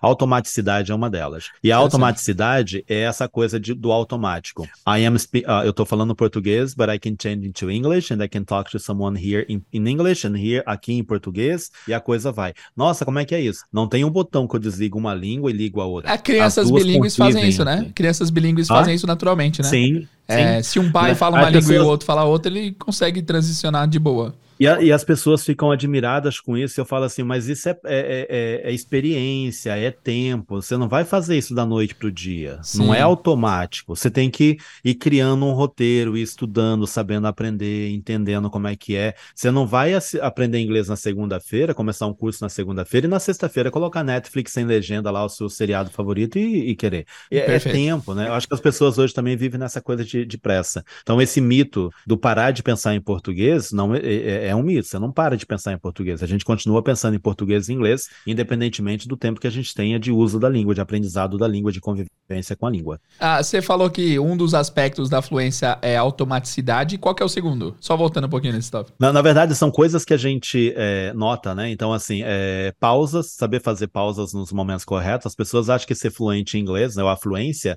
é falar sem parar. Na verdade, certo. não. É saber fazer pausa. Principalmente na língua falada. Legal, né? então, isso é legal. Exemplo, well, Uh, esse well já indica que eu tô ganhando tempo com alguma coisa. Sim, não tô enchendo, linguiça, mas de uma maneira inteligente, é natural, né? Uh, we, you know, we were walking you know. down the street. we, we were at the mall the other day, and I, uh, you know, I bumped into your mom, and she was with another guy, but it wasn't really? your father. Oh my uh, God, you know, who was it? né? Tipo, eu tô colocando pausas na fala. E ela é, saber pausar no momento correto é uma das características da fluência. Saber preencher as pausas para que elas não fiquem né, muito vazias. Então, não por deixar exemplo, um silêncio um, absoluto também. Hum, uhum. uh, you know, uh, I mean, this is not the kind of thing I like, but well, I guess we can try, right? So, uh, sair daquela ideia que as pessoas pensam assim, ah, ser fluente em inglês é falar inglês assim, tipo, I don't know what you're thinking about this, but I don't want to uh, help you with that, but, uh, you know, this not, because this is not the kind of thing I like. Não, só se você tiver ansioso, nervoso para falar desse jeito. Sim, né? é, entendo. Agora, numa conversa natural, você pode falar devagar, com pausa, tranquilamente, isso é ser fluente também. Então, auto, é, automaticidade, saber fazer as pausas, saber preencher as pausas, né, é, concatenar as ideias, que é outra coisa que a gente fala, você ir de uma ideia para outra, e às vezes até mudar o tópico do assunto, porque às vezes uma conversa em português a gente está falando uma coisa e muda para outra do nada ali e tal. Isso, isso também é, isso é uma legal. característica da fluência. Ah, perfeito. Tá, então voltando, o primeiro mito a gente tá falando da, do não, do, da impossibilidade de não se passar pelo português, tem que passar, não tem jeito. E o segundo uhum. mito que você quebrou aqui também mas a gente já falou sobre ele mais a fundo, que é, é a necess... não, não há necessidade de você tentar se comunicar como nativo. E a menos que você se esforce imensamente, é, muitos pou, muito poucos conseguem, de fato, passar por nativos e não há a mínima necessidade. Eu acho interessante isso porque, como a gente cresceu vendo tudo dublado, na nossa cabeça, todo mundo que é ator de Hollywood fala igual, né? Mal sabíamos uhum. que o Arnold Schwarzenegger fala com sotaque austríaco muito forte, né? O Antônio Bandeiras com sotaque meio hispânico. Então, nem entre quem apresenta o idioma para o mundo há um consentimento de, de sotaque. Então, não há a mínima necessidade que você copie um americano falando ok? Não, na minha opinião, não. A não ser que você. Isso para mim é mais uma questão pessoal. Também entendeu? acho. Sim. É uma questão assim. É, eu me senti. Eu, eu quero. Eu, Denilson, quero falar como o, o cara que mora no pé da montanha lá dos Apalaches, quero falar inglês daquele jeito. É uma coisa minha. Aí eu vou estudar, vou pesquisar. Agora, é, eu quero inglês para comunicação internacional, geral. Eu não tô tão, né? Não, não quero ir tão a fundo assim. E aí tem gente que me critica quando eu falo isso, Jade, porque fala assim: ah, mas você foi atrás disso. Eu, gente, mas para pra pensar um pouquinho. Eu sou o quê? Eu sou profissional de ensino de língua inglesa. Uhum. Eu sou autor de livros. Eu sou pesquisador. Eu dou treinamento para professores. Vocês acham que seria legal um profissional como eu, com um currículo que eu tenho, chegar para dar uma palestra e falar assim: Good evening, everybody. I am here today to talk to you about the, the brain and how language is learned. Sim. A sim. galera ia falar assim: opa, né? Não, faz Calma parte aí, da sua profissão, mas, é, mas poucas pessoas têm necessidade de ter isso em sua profissão, né? Sim, eu estava até conversando né? com, com outro professor semana passada sobre Business English. E é interessante que a maioria das reuniões de negócio por aí não são com falantes nativos, né? Às vezes é uma reunião de você brasileiro com um cara da China falando inglês, um cara da Coreia. Então não, não haverá um sotaque que prevalece. Então fiquem tranquilos quanto a isso. Quebra de mito número 2. E tem umas coisas meio loucas, tipo, tem uma pesquisa que foi feita por uma, uma foneticista, não lembro agora o nome dela, mas eu tenho esse artigo aqui, que não faz muito parte da minha, né, eu, li, eu recebi o artigo, e que ela fez uma pesquisa uh, de inglês internacional, quais são os sons, quais são as coisas que as pessoas não se interessam em saber muito bem para poder se comunicar internacionalmente. TH. Som do TH Sim, com é certeza. um deles. É, o flap de T, as pessoas flap preferem que você City. não use o flap de T. Para quem não sabe o que é o flap de T, é aquele better, né? Então City. elas preferem que você fala better, better, que ah. você fale get up early e não get up early, que você fale water, né? Mesmo com Uau. esse water, ao invés de water. Então, esse é o flap de T. Então, ela fez uma pesquisa de quais são os sons internacionalmente que não fazem a menor dif diferença para a comunicação. Aí, às vezes, você quer aprender inglês porque você vai viajar para a França, vai viajar para, sei lá, para a Suécia, você vai fazer um tour pela Europa. Cara, você tem que ter inglês para fins comunicativos, não para falar como um americano. Sim, é, perfeito, é, é por aí. Tem muita gente ganhando dinheiro nos Estados Unidos sem falar inglês como um americano e sendo feliz da vida. Atenção, aviso muito importante a vocês, ouvintes do Inglês do Zero. Nós vamos, pela segunda vez em caravana, viajar para um país estrangeiro. Em fevereiro desse ano, nós fomos para Manchester, na Inglaterra, com um grupo de 20 pessoas mais ou menos. Foi uma experiência incrível que eu gostaria de fazer várias e várias vezes, porque foi muito legal. Além de melhorar o idioma, a gente fez amigos, escrevemos histórias, foi maravilhoso. Dessa vez, nós batemos o martelo e vamos viajar de novo em 2024. Só que dessa vez iremos para Toronto, no Canadá. Nós iremos passar duas semanas lá em Toronto com um grupo de alunos aprendendo inglês, nos conhecendo, conhecendo a cidade, vai ser muito legal. Para mais informações, clica no link que está aqui na descrição e vá lá fazer seu orçamento, tá bom? Conto com vocês, vai ser bem legal, vai valer muito a pena. E lembre-se que a decisão de passar um tempo lá fora, conhecer novas culturas, novas pessoas, não é um gasto em si um investimento. Então invista no seu sonho. Venha conosco para Toronto em setembro, espero vocês lá. O link está na descrição e vamos voltar ao episódio. Let's go! Bom, Denilson, duas perguntas aqui sobre é, essa metodologia de aprendizado. A primeira pergunta é: você faz alguma distinção de tempos verbais para aprender esses chunks of language? Ou vai tudo no presente? Tem algum momento certo para você começar a incluir passado, futuro, ou é tudo ao mesmo tempo? Vamos lá, lembra que eu falei de tópicos situacionais, você aprender por tópico? Lembra. Então vamos supor que você vai falar sobre sua rotina, sobre o seu dia a dia. É um tópico, né? Certo. Vamos lá. Eu vou falar como é que é a minha rotina. Eu acordo tal hora, eu faço tal coisa, ou eu vou falar da rotina da, da minha mãe, né? Aí eu aprendo. Lembra, nosso primeiro, uh, o podcast nosso lá que bombou de collocations, uh, dentro dessa área já de, de, do, do, lexical approach, do aprender lexicalmente, é, quando, eu, quando eu aprendo get up, I get up é um collocation, gets up é outro collocation. Eu ah, aprendo como collocation diferente. Que legal. Got up é outro collocation, que eu vou aprender o seu uso. Então eu não vejo o tempo verbal. E aí eu vou, na, vou ensinar para o aluno, meus alunos, né, no meu curso, eu vou uhum. ensinar assim, olha, é, vamos falar da minha rotina. I get up early every day. I have breakfast with my family. I go to work at blá blá blá blá blá blá. Aí vai chegar uma hora que eu vou falar assim, eu vou falar da rotina do meu pai. Certo. Aí eu digo, my father Gets up. Teacher, por que, que é gets up? Porque agora eu tô falando do meu pai. Perfeito, não tô falando de mim. Perfeito. Não sou eu, I get up. Quando é meu pai, my father gets up. Eu não ensino regrinha. Eu não fico lá, ó, tem que colocar o S, terceira pessoa do singular. Porque até o cidadão lembrar o que é uma terceira pessoa do singular, eu vou ter que parar, dar uma aula de gramática da língua portuguesa para entrar no inglês. Mas é, que legal. Pai, é o famoso porque sim, né? Porque sim, né? Ah, Aprenda. E aí, Aí vai chegar uma hora que eu vou estudar sobre, uh, vou falar do, da, da, rotina, de coisas que eu fiz ontem. O que, que aconteceu ontem na minha vida? Aí eu vou dizer, yesterday I got up, I got up at 7 o'clock. E aí eu vou ensinar, my father got up. Teacher, é a mesma coisa? Sim, é a mesma coisa. Ah, então aqui é a mesma coisa. É, você não mudou nada. Só muda lá no outro. Lembra que a gente já praticou, já fez isso bastante, já viu como é que é? É claro que a pessoa vai cometer um errinho aqui e ali e tal.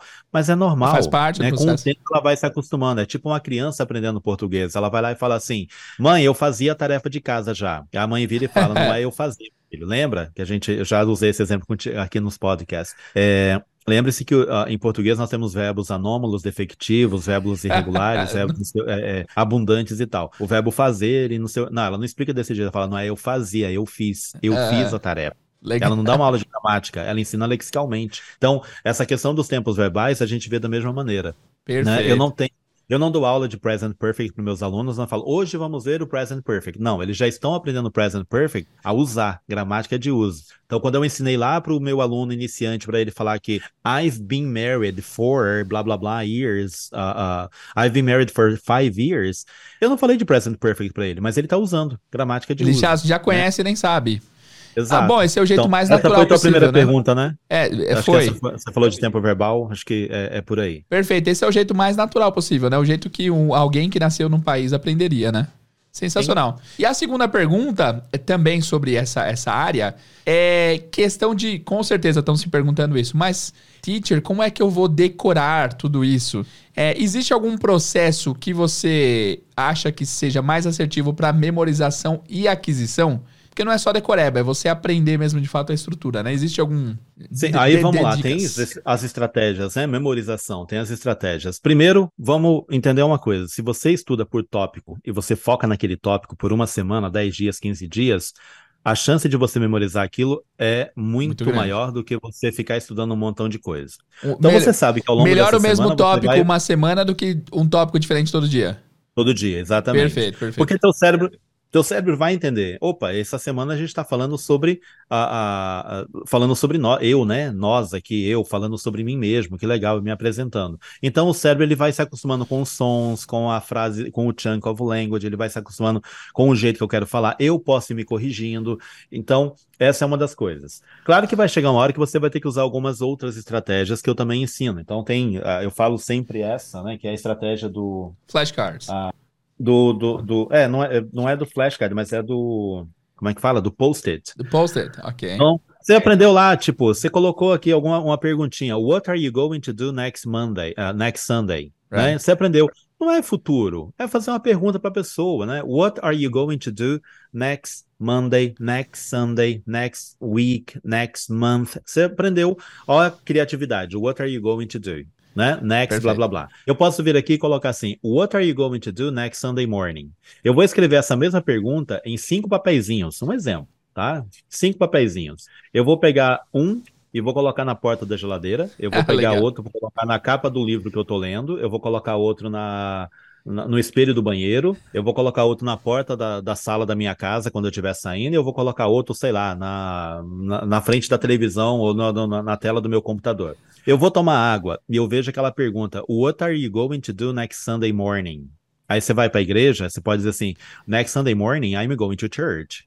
Uhum. What are, aí você vai escovar o dente, tá lá aquela. What are you going to do next Sunday morning? Oh, next Sunday morning, well, I'm going to visit my parents. Você vai mudando a resposta. Legal. É uma maneira de você É um diálogo de si tá consigo mesmo. Exato. E você está ativando, né? Ou fazendo a, o, o super gênio, super gênios ativar no teu cérebro, super gêmeos ativar. Que legal. Você está ativando o teu cérebro para reencontrar aquela informação. Então, memorização, Jade, é, as pessoas têm aquela falsa ideia, né? E a internet traz essa falsa ideia de que memorização é eu ficar sentado ali, lendo, relendo, vendo. É o é, Anki falando já. que eu tenho que lembrar aquela é, expressão, tá no meu card. Cara, odeio o Anki, já começa por aí. Não acho legal. Né? É mesmo? Agora é, foi polêmica, hein? Porque tem muito teacher que, que vive de Anki. Tem, pois é, tem teachers eu... que o curso é como usar o Anki, basicamente. É, então, mas eu já falei para eles também que eu não gosto, não curto, e eu explico a, a, o porquê não, porque cientificamente não é bem assim. Mas o que, que é o reencontrar? O reencontrar que a gente fala dentro da neurociência, agora eu tô falando de neurociência, é quando você reencontra a informação de modo natural. Eu Perfeito. tenho que reencontrar aquela informação que de modo isso. natural. Quando é muito diferente de você aqui, abrir um caderno e procurar a informação e você ser surpreendido por ela, né? Exatamente. Quando eu estou fazendo isso aqui, com os cardzinhos ali, os posts, eu coloco em pontos diferentes e com frases, não com palavrinha, o nome da geladeira em inglês, o nome de. Legal, você pode fazer, não tenho nada contra. Uhum. Mas a língua é comunicação, a língua não é decoreba de palavra e regra gramatical. É você saber se comunicar. Aí você pode usar sua criatividade e mudar essa pergunta um dia. What are you going to do next month? E aí você uhum. começa a dizer, oh, next month, I'm going to travel, uh, I am going to travel to Paris. Com a tua pronúncia é ruim, não tem problema. I am going to travel to Paris? Você está respondendo uma pergunta para si mesmo. Perfeito. Então, é esse o reencontro, né? Eu dou aquela ideia, memorização ainda. Eu estou procurando aqui faz um tempo e não acho, tiraram do lugar aqui o meu. Aqui, ó, peraí, vou sumir da tela de novo. Tá bom, sem problema. Lá no meu curso, eu ensino meus alunos a fazer o caderno de vocabulário, que é ah, um que fichário. Bonito. Ah, que legal. Então, assim, o que, que é o caderno de vocabulário? Eu vou pegar um diálogo, né? Tipo, eu vou ter uma partezinha dele chamada Dialogue to Practice. Okay. Então é um diálogozinho que eu copiei ali num site, copiei de um livro, um diálogo simples, bobo, né? Mas eu estou aprendendo inglês, eu estou começando agora. Aí eu posso ter um diálogo com questões pessoais. De vez ah, em quando eu vou rever esse caderno aqui e vou ler. Hey, what's your name? My name is Denilson. Do you have a nickname? Yes, it's Dennis. How old are you? I'm 47 years old. Where are you from? Well, I'm from Brazil. What do you do? I'm a teacher. É Perfeito. simples, é, bobinho, é simples, mas, mas tô... é rebuscado, né, ao mesmo tempo. É um diálogo eu... bem legal. Não, e eu tô usando meu meu cérebro tá revendo essa informação, né? Eu vou lá no meu caderninho de vocabulário, eu tô aprendendo chunks of language, eu vou pegar, por exemplo, eu vou começar a anotar maneiras diferentes que eu vou aprendendo ao longo da minha vida de como dizer how are you. Eu não Olha, tenho que aprender tudo que legal. Nossa, eu vejo eu sete opções lá. diferentes. Legal né? Eu vou lá e coloco isso. Eu posso ainda, eu aprendi lá o tal do, do you should, né? Uhum. Eu aprendi que para eu dizer em inglês, você alguma vez na vida fez tal coisa, ou você já fez tal coisa, né? Eu quero, você já fez isso na vida? Eu vou Have perguntar you? o quê? Have you ever? Uhum. Have you ever? Aí eu vou lá no meu caderninho de vocabulário e escrevo esse have you ever para eu praticar. Have you ever? O que, que é o have you ever? Não é present perfect. É uma maneira é uma que eu uso no inglês para perguntar para alguém: você alguma vez na vida fez tal coisa? Aí eu quero perguntar se o cara já dirigiu um Fusca. Uhum. Aí eu vou lá e aprendo: Have you ever driven, a Fusca? Fusca? Uhum. Have you ever read this book? Eu já aprendo que aqui a pronúncia é read, não read. Sim. Read this book. Have you ever met a famous person? Have you ever met, uh, have you ever had tacacá? Have you ever been abroad? Have you ever ridden a horse? Eu vou colocando minha criatividade aqui, curiosidade e criatividade. Né? Perfeito. Né? Então, o caderninho de vocabulário, o Lexical Notebook, que o Denilson tanto fala, que eu já escrevi lá no meu site ainda em 2007, 2008, é isso. É uma maneira também, uma ferramenta fantástica para você uh, memorizar as coisas. E de Perfeito. tempos em tempo, você vem aqui, ó, e dar uma revisada. Não é revisar, é reencontrar. Reencontrar. Né? Aí eu vejo a informação, eu vejo a informação de novo. Opa, é tal coisa. Ah, tá, lembrei. Ah, é isso aqui. É, é isso. Né? É você organizar, ser organizado ajuda também na sua a, memorização. Perfeito. Ó, você falou que você, você ensina seus alunos do curso a trabalharem com esse caderno. Fala um pouquinho mais do seu curso para quem tiver interesse, por favor.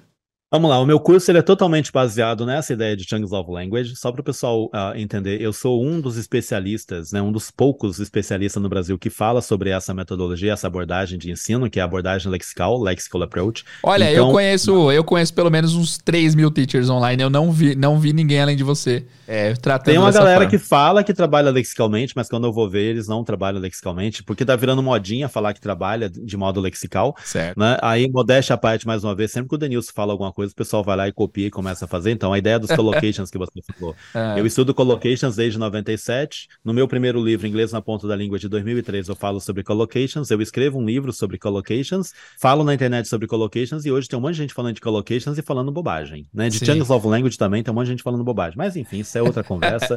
tá. Quero passar o ar de arrogância e não sei o quê, mas eu sei o que eu tô falando. Então, sobre o meu curso, o nome do curso é English Matrix. English Matrix. Ah, porque... ah eu lembro English do Matrix. Matrix. Você me explicou alguma vez esse Matrix, eu achei muito interessante. Mas eu é, não lembro a explicação. É, é, é, a matriz de tudo, é a origem de tudo, né? Porque como ah, eu tô na ah, internet sim. há muito tempo, então o curso ele é a matriz, assim. Né? O meu material, o meu site, inglesnapontalingua.com.br, é meio que uma fonte de, de, de informações para muita gente. E o curso ele é totalmente baseado, então, em Chunks of Language, é organizado por tópicos, né? Tem, então tem lá o tópico, uh, o tópico falando sobre você mesmo, falando sobre a família, falando do trabalho, falando sobre seus planos futuros, onde você vai aprender a usar o futuro de modo natural em inglês. Então, o curso ele vem com toda, eh, vem com os módulos, são vários chunks dentro de cada módulo, e eu dou essas ideias do que eu falo, né, do aprender a aprender. Porque eu não quero que o cara fique no meu curso só aprendendo inglês e decorando regrinha gramatical, que eu nem falo muito de regra gramatical, porque regra gramatical tá tudo de graça na internet. É verdade. Ah, é você, é não Tem, você não tem que pagar para ver regra gramatical, já tá lá, tem um monte de gente dando aula de, de, de graça de regra gramatical. Eu quero e que vocês tem um monte de aula sua, inclusive, também ensinando sobre várias regras. Né? É. Várias, né? São mais de 300 textos publicados sobre gramática do inglês, enfim. Ah, então, assim, dentro do curso eu, eu procuro trabalhar muito esse desenvolvimento da, da, do listening, do intensive listening, não do, do extensive listening. Eu procuro trabalhar a questão da fala, desenvolvimento da fala. Tem a, a parte de pronúncia, né, que eu ensino para você ir pronunciando, vou mostrando como é que é. Uh, quando você aprende inglês com chunks, você aprende um chunk of language, tá aprendendo inglês dessa maneira, uh, com o chunk of language você aprende gramática, vocabulário e pronúncia de modo integrado. Não são aulas separadas. Perfeito. Então, o meu curso, esse English Matrix, ele é todo organizado organizado, estruturado dessa forma. Perfeito. Nossa, parece bom. Guys, quem tiver interesse, Denilson, como que eles encontram o English Matrix? No seu Instagram ou tem algum site específico? Tem no, no, no site inglesnapontalingua.com.br, tem a área de cursos. Eu também faço esse, eu tenho um curso para professores, que é o Lexical Teacher. Então, se você é professora, professor de inglês, quer fazer um curso com certificado, né, com especialista, eu ensino sobre as, essas abordagens, como você trabalha dessa maneira. Então, como eu estou na internet desde que era só mato, uh, eu tenho, eu tenho uh, curso para professores, curso para alunos. Né? Então, Legal. entrando no site inglesnapontalingua.com.br, entrando no meu Instagram, o Inglês na Ponta da Língua, né? Inglês na ponta da língua é o nome que você vai digitar e tem que ver essa cara feia aqui. E Inglês na ponta da língua é o título no meu primeiro livro, né? Que foi lançado lá em 2003, que é o Inglês na ponta da língua. Agora, partindo para a parte final, Denis, eu queria que a gente desse uma surpresa, uma, uma dica especial para os nossos ouvintes, para que eles consigam começar a praticar essa criação é, de conteúdo, criação de chunks of language, através é, dessa metodologia que você nos explicou. Você conseguiria passar sete tópicos que as pessoas podem treinar e falar sobre? Você já tinha mencionado o tópico de personal introduction, né? Tem mais alguma, uhum. alguma informação que você acha que seria legal? Vamos lá, você pediu 7, eu vou te dar 10, tá? Você, legal. Perfeito, aqui. ótimo. Ah, então, assim, o primeiro já foi, né, que uh, uh, é legal. Eu vou só fazer um, um, uma outra explicação aqui, que é assim, que é uma coisa minha, tá? Que eu explico para as pessoas. Aprender inglês, uh, você começa numa fase egoísta. Então, a primeira fase do aprendizado de inglês, ela é egoísta. Por quê? Porque eu falo de mim. Eu não quero saber dos outros, eu quero falar de mim. Eu isso, eu aquilo, eu aquilo outro, eu, minha família, minha cidade, meu. Tudo é meu, tudo é, é, é eu quero falar de mim. Depois que eu passei dessa fase egoísta, eu vou para a fase de falar dos outros, né? Meus amigos, né? Minha, é, meu pai, minha mãe, meu melhor amigo, é, a galera lá do trabalho, eu começo a falar. E aí, quando eu saio dessa fase altruísta, né? Então tem a fase egoísta, a, fa fase altruísta, aí eu vou para a fase amigo do mundo, que é quando eu vou começar a falar de outros tópicos, eu vou falar de guerra, eu vou falar de amor, eu vou falar de obras de arte, eu vou falar de, sei lá, de assuntos que me interessam. Então, Legal. aprendizado de inglês ele começa numa bolinha, eu falando de mim, eu mesmo, aí eu falo dos outros e aí eu vou para o mundo, que é quando eu cheguei, digamos, no avançado, enfim. Excelente, então, excelente. Os Boa. tópicos que você vai estudar, se você for aí iniciante, né, inglês do zero, primeiro tópico já foi, que é falar sobre você mesmo, talking about yourself, introducing yourself. Seja o mais específico possível e tente falar durante 30 segundos sobre você pratique isso, né? 30 segundos, um minuto, você vai aumentando esse tempo. Começou 15, 30, tenta, tente um minuto. Lá no seu vídeo, no seu vídeo sobre o platô, você mencionou essa técnica de falar 30 segundos, um minuto sobre algum tópico, e eu comecei a adotar isso para dar em aula, e eu faço isso até hoje.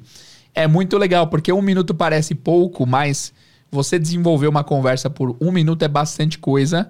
E os Sim. alunos conseguem perceber a dificuldade e também eles ficam muito felizes quando eles conseguem alcançar os 60 segundos. Muito legal. Legal. Então a gente tem, primeiro tópico, falar sobre você. Eu vou falar em português, tá? Para o pessoal anotar com facilidade aí. Falar sobre você. Segundo, falar sobre sua família. Né? Porque são pessoas do seu círculo ali mais próximo. Depois você pode descrever pessoas, é outro Perfeito. tópico, descrever pessoa. Então, você falar da sua mãe, como é que a sua mãe é, cabelo comprido, cabelo curto, seu pai, enfim, você vai descrever fisicamente as pessoas. Depois você pode falar sobre sua rotina, ok? Uhum. Então, sobre seu dia a dia, o que, que você faz, deixa de fazer, que hora você faz algo, se sempre faz aquilo, se nunca faz aquilo, e aprender como chunk of language, né? Os chunks que você usa para isso. Você falou sobre, uh, sobre sua rotina, você pode falar sobre seu fim de semana, que aí você começa a falar do passado em inglês, né? Coisas que você fez no fim de semana. Uh, foram cinco tópicos. Depois você fala sobre planos futuros, planos imediatos, coisas que você pretende fazer em uma semana, duas, e aí você começa a usar o going to, will, né? E você vai ver que os chunks vão se repetindo, os collocations. Então, por exemplo, eu posso dizer assim: Yesterday, I got up at 7 o'clock in the morning. Aí eu aprendi que ontem eu acordei 7 horas da manhã. Yesterday, I got up at 7 o'clock in the morning. Well, today, uh, ou melhor, I usually wake up, uh, I usually get up at 8 o'clock, né? Eu geralmente, eu costumo acordar às 7 horas. Next week, I'm going to, uh, I'm going to get up at 8 o'clock. Não mudou nada, mas você está praticando uma, estrutura, uma outra estrutura em inglês, um outro chunk of language. Então você tem. Você está trabalhando a gramática de uso, tá? Perfeito. Então a gente tem esses primeiros cinco tópicos aí. Depois que você fez isso, você pode falar sobre coisas que você está fazendo. O que eu estou fazendo agora? E não é estudar a regrinha do gerúndio, né? Ou do present participle, essas coisas, não. É você falar, né? Tipo, ah, agora eu estou lendo um livro, eu estou fazendo tal coisa, eu estou pensando nisso, estou pensando naquilo outro. Uhum. Falar sobre seu tempo livre, o que, que você gosta de fazer no seu tempo de folga, é o, seria um sétimo, o sétimo tópico aí, né? Falar sobre profissões, sobre sua profissão, seria o oitavo tópico. Uh, falar, eu prometi 10, né? Não, aqui, é... aqui tá no nono e... já. Ó. O sétimo, coisas que você está fazendo agora. O oitavo, tempo ah. livre. O nono, profissões. Okay. E o último é assim, vamos supor que você vai viajar, você vai, né, para um país de língua inglesa, você vai num restaurante. Então conversa Boa. em restaurante, eating out, indo a um resta indo a restaurantes. O que que você fala, como é que pede comida e tudo mais. Perfeito. Acho que seriam sete, seriam dez tópicos legais para você começar. E você vê aí que se você estudar dessa maneira, você vai ter mais ou menos você não vai ter ah, 10 dias né, de estudo. Você vai ter, na verdade, o quê? Um, vamos colocar que seja uma semana. Uma São semana 10 semanas. Que né? isso? Uma semana para cada. Dois e geralmente tem uns que você vai ver que você vai precisar de mais tempo, aí você vai falar assim, cara, mas é legal. E outra coisa importante, né? Faça uma avaliação, uma avaliação própria sua, né? Tipo, as pessoas pensam assim: será que meu inglês é bom ou ruim? Vou perguntar pro Denilson, vou perguntar pro Jader. Não, você tem que decidir se teu inglês é bom ou ruim. Uhum. Se você tá, tá caminhando para aquilo que você quer, você está se desenvolvendo, né? Perfeito. Olha, Há 15 dias atrás eu não sabia falar isso e isso, isso sobre mim, agora eu sei. Há 30 dias atrás eu não sabia falar isso e isso, isso sobre mim, eu não sabia falar isso e isso, isso sobre minha família. Agora eu estou aprendendo, estou melhorando dia após dia. É, é, é isso é o que a gente chama de desenvolvimento da fluência. Perfeito. Isso, fluência, fluência não é ponto de chegada, né? Fluência a gente desenvolve dia eu desenvolvo minha fluência até hoje. Boa. Ó, é importante falar também que isso que você falou que não tem linha de chegada, é, muitas, muitos alunos estudam com pressa, guys, não tem que ter pressa. É, você não está estudando para acabar rápido, você está estudando para aprender. Então não adianta nada você estudar esses 10 tópicos de forma corrida e não absorver bem, você só vai perder seu tempo. Então estude e não é com, saber. Estude com Pode calma. Falar, é isso, estude com calma, não precisa correr, né? E não é saber ler o texto. Ah, já entendi, já entendi, já entendi. É você ser capaz de produzir, que é uma outra coisa que eu falo para as pessoas. Tem gente que pega um texto em inglês, às vezes o texto é bobinho. Bobinho entre aspas, né? Você olha e fala: Ah, entendi, o cara falou isso, isso, isso, isso, isso, isso, isso. Já entendi. Eu sei a palavra, sei a gramática, sei tudo, vou passar para outro texto. Tenta repetir esse texto em voz alta. Sim. Tente usar a sua criatividade para mudar uma informação no texto e colocar outras coisinhas a mais ali. Né? Eu dei um exemplo recentemente numa live uh, disso. E o pessoal falou: é um texto simples. Todo mundo entendeu o texto? Entendeu. Tá legal, né? Bacana, você interpretou o texto. Uhum. O que, você acha agora de começar a mudar algumas coisinhas nesse texto, mudar as informações, usar sua criatividade, ouvir de novo, prestar atenção nos chunks of language, como é que é, o que que não é, falar tudo junto, né? Então o cara tá lá falando assim, what are you... Não, como é que era? Uh, when did you get back? Vamos ouvir como é que a menina falou? Ela não falou when did you get back, falou when did you get back? Então tenta repetir. É o mesmo texto, vai repetindo. Faça intensive listening, faça shadowing com uhum. um único texto. Eu acho que eu aprendi muito inglês na minha vida por causa disso. Eu tinha pouco material, então o material que caía na minha mão, eu tentava estudar ao máximo aquilo, eu repetia várias e várias vezes. Aí eu fui aprendendo, fui assimilando. Perfeito. Hoje em dia as pessoas Aí é que tá, essa calma que você teve é uma coisa que criança tem, inclusive, repetindo o mesmo desenho Sim. mil vezes, né? Que falta para adultos, a, né? Hoje as pessoas têm tanto conteúdo que elas querem aprender tudo de uma só vez, né? Tem, é, eu até brinco, eu falo assim, Jader. Eu já é engraçado, as pessoas ficam uma hora com o celular na mão, no Instagram, vendo 60 dicas diferentes em inglês. Uma dica por minuto. Vamos supor que o cara esteja assistindo cada reel de um minuto. Ele viu certo. 60 dicas. E daí? Você não está aprendendo inglês, você está vendo 60 dicas. Pegue uma única dica e estude por uma hora para ver o, o, a diferença que isso vai fazer na tua vida. Pois é, pois é. Falou tudo. Ó, uma frase que eu tenho usado com os alunos também que eu queria deixar claro aqui para todo mundo é o seguinte: às vezes, Denilson, você sabe que tem aluno muito malandro, né? Eu passo uma lição assim: olha, acabou de começar o aluno. É, a, me traga na segunda-feira um texto falando sobre você mesmo, tá? Sobre o seu fim de semana. Eu até sei que ele vai fazer. Já, aí o aluno chega assim, bom, em inglês, né? Meu fim de semana foi deveras interessante. Eu tive um momento agradabilíssimo. Aí eu falo assim, nossa, você próprio criou esse texto? Aham, teacher, eu mesmo que criei. E aí o que eu falo para eles é o seguinte: olha, você tá aqui para aprender, não para acertar. É melhor você trazer um texto todo errado que eu te dei o feedback do que você trazer um texto perfeito e não ter aprendido nada. Então levem, levem essa premissa. para fazer. Hoje em dia não tem jeito, né? Os caras estão usando mesmo. Mas assim, vocês estão aqui para aprender, não para acertar. O erro é seu companheiro nessa jornada, fiquem tranquilos. Uma que eu falo, só para encerrar aqui também, essa coisa de, de aplicativo. Né? Qual o melhor aplicativo para aprender inglês? Sabe é, qual o melhor aplicativo para você aprender inglês? Esse aqui, ó. Use seu cérebro, pelo amor de Deus. Ah, mas aqui hoje em dia os aplicativos, cara, quando você for falar inglês com alguém, você vai ele colocar um aplicativo para falar para você, você vai digitar no chat de PT, pedir para ele falar para você, você vai falar para o Google. Bom, às vezes você pode até fazer isso, mas o prazer pessoal de falar uma outra língua, de você ser capaz de se expressar, de brincar, de contar uma piada, entender alguma coisa, é muito legal né? Eu me sinto à vontade. Deixa eu te é perguntar então. Deixa eu te, deixa eu te, perguntar, ah. eu quero saber o, o futurólogo Denilson agora. É, se criarem uma versão chat GPT para óculos, que consegue implementar no seu óculos aqui, tem uma caixinha de som acoplada atrás da sua orelha que só você ouve e consegue fazer tradução simultânea de tudo que está rolando na sua frente. Você acha, Denilson, que quantos por cento das pessoas ainda iam querer aprender inglês organicamente? Pouquíssimas. Pouquíssimas. Pouquíssimas. Nosso trabalho. É as pessoas são, as pessoas são muito acomodadas. Sim, é verdade. Né? Não, eu, eu, eu, eu julgo eles, mas eu faria o mesmo com outros idiomas. Eu faria isso com russo, por exemplo. Faria com chinês, né? Não tem jeito.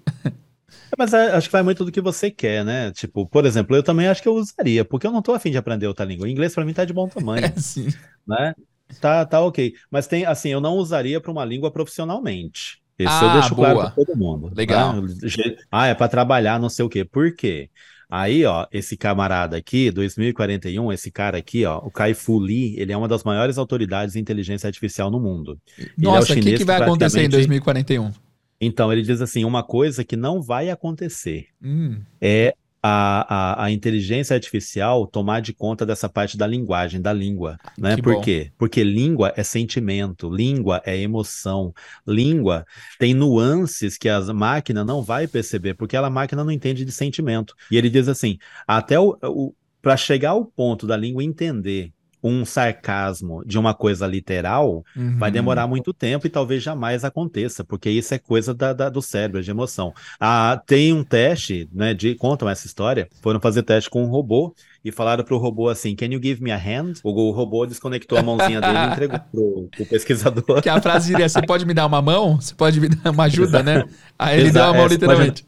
Pode me dar, ele entendeu literalmente. Então, assim, é, essas ferramentas elas ajudam, né? Eu, eu assim, não vejo com, mal, com maus olhos, eu acho que vem para ajudar, uma, quebrar um galho e tal. Certo. Mas se o seu objetivo é para é, é, o lado profissional, é, de satisfação pessoal, cara, não tem nada melhor do que você ser capaz. É isso. Perfeito, muito bem. Bom, antes da gente se despedir aqui, eu só queria revisar os 10 tópicos que o, que o Denilson falou, para caso vocês não tenham anotado. Primeiro, falar sobre você mesmo. Segundo, falar sobre a família. Terceiro, descrever pessoas fisicamente. Falar sobre sua rotina diária, número 4. Final de semana passado, para começar a usar o passado, 5. Número 6, planos futuros imediatos é, que você quer fazer. Número 7, coisas que você está fazendo agora. Estou estudando inglês, estou no SAM. Número 8, é, falar sobre seu leisure time, o tempo livre, o que, que você gosta de fazer. Número 9, falar sobre profissões. E número 10, falar sobre interações em restaurantes. É isso? Isso. Perfeito. Lembrando que esses são os 10 primeiros tópicos do meu curso English Matrix que a gente falou anteriormente. Ótima, ótima, ótima sacada, hein? Muito bem. Então, guys, é, entre em contato com o Denilson pra saber sobre o curso. E eu queria também fazer a propaganda aqui da sua live de terça, man. Que eu entro lá toda terça, eu entro pelo menos uns 5 minutinhos pra dar uma olhada. Não, é... segunda, é segunda. Ah, é segunda? Né? Toda segunda, tá? É, toda segunda-feira eu faço uma live chamada Inglês com Chunks, onde a gente pega essas aulas, essa, são aulas né, que eu dou, Inglês com Chunks, ah, são resumo de resumo de resumo de conteúdo do curso English Matrix. é uma, amostra maneira do grátis do, também uma conhecer amostra grátis do curso. Exatamente, né? Perfeito. E assim, são aulas que elas ficam online por um tempo, depois elas são retiradas, né, da, da, do- da visualização pública e tornam-se exclusivas do, do, do pessoal que faz o curso English Matrix. Perfeito. Bom, Denilson, muito obrigado pela participação, meu amigo. Foi excelente, como sempre. Olha, como sempre, eu te chamo pra você fazer uma pontinha, entre aspas, no episódio, e você traz coisas que eu. Você expande o universo de uma maneira absurda. e Mas a gente e abordou o tema, né? Aproveita e mostra seus livros aí, que eu vi que você tava com eles na mão. É um eu mostrei antes, que é o inglês na ponta da língua, Certo. né, para quem estiver vendo o vídeo aí. Ah, o outro é o combinando palavras em inglês, que é o de collocations. E Esse daí, eu, eu citei esse do- daí no meu curso e todo mundo me pergunta, todo mundo me pede, é, ah, onde que eu compro o livro do Denilson, né? E o pessoal compra, Ah. é muito bom, é muito bom, To- guys. Todos na, todos na Amazon, né? Boa. E a gramática de uso da língua inglesa para você ter outra visão sobre o que é aprender a gramática do inglês. Tá? São meus três livros. Tem o site inglesnapontalingua.com.br, online desde 2007. São mais de 2.750 dicas, todas de graça, com material para download, enfim. Tem muita gente que aprendeu inglês só lendo as dicas do site. Ah, me acompanhe nas redes sociais, né? YouTube, ah, que mais? Instagram, LinkedIn, enfim, Tá- Twitter. Tá, no TikTok, todas não. elas, né? Né? TikTok, tô no TikTok. Olha Boa. aí. Moderno, É, mas não tô, não tô fazendo dancinha, é só dica de inglês, por favor. Não esperem que eu dance lá. Tem Ah, uma e nem parcela da nossa fazendo- pública, do nosso público que foi decepcionado agora. Esperava ver uma dancinha do Denilson e não vai conseguir Não. encontrar. Não, que, eu queriam ver eu fazer uma live de NPC, já deve ter acabado essa onda de live de NPC, mas jamais verão. Né? Eu sou um profissional extremamente sério, eu quero manter a seriedade, não perder o público que eu conquistei ao longo desse tempo. Pô. Valeu, Denilson, É, pela mas participação, é meu amigo. Tamo junto, até o próximo Valeu, Jade. episódio. Muito obrigado, até a próxima e conte sempre comigo. Take care. Valeu. Então é isso, meus amigos. Espero que vocês tenham gostado desse episódio. Que episódio, né, meus amigos? Se você chegou até esse momento, coloca a hashtag onde você estiver vendo, no Instagram, ou no Spotify, ou onde quer que seja. Coloca a hashtag Platô Nunca Mais, tá bom? Coloca aí pra eu saber que você ouviu até esse ponto. E não deixa de comentar seu feedback, é muito importante. Dê seu feedback no Spotify. Vai lá no Instagram na imagem desse episódio e também comente o que você achou, porque seu comentário é nossa motivação, tá bom? Muito obrigado pela audiência, pela paciência. Eu vejo vocês no próximo episódio. See you guys e Bye.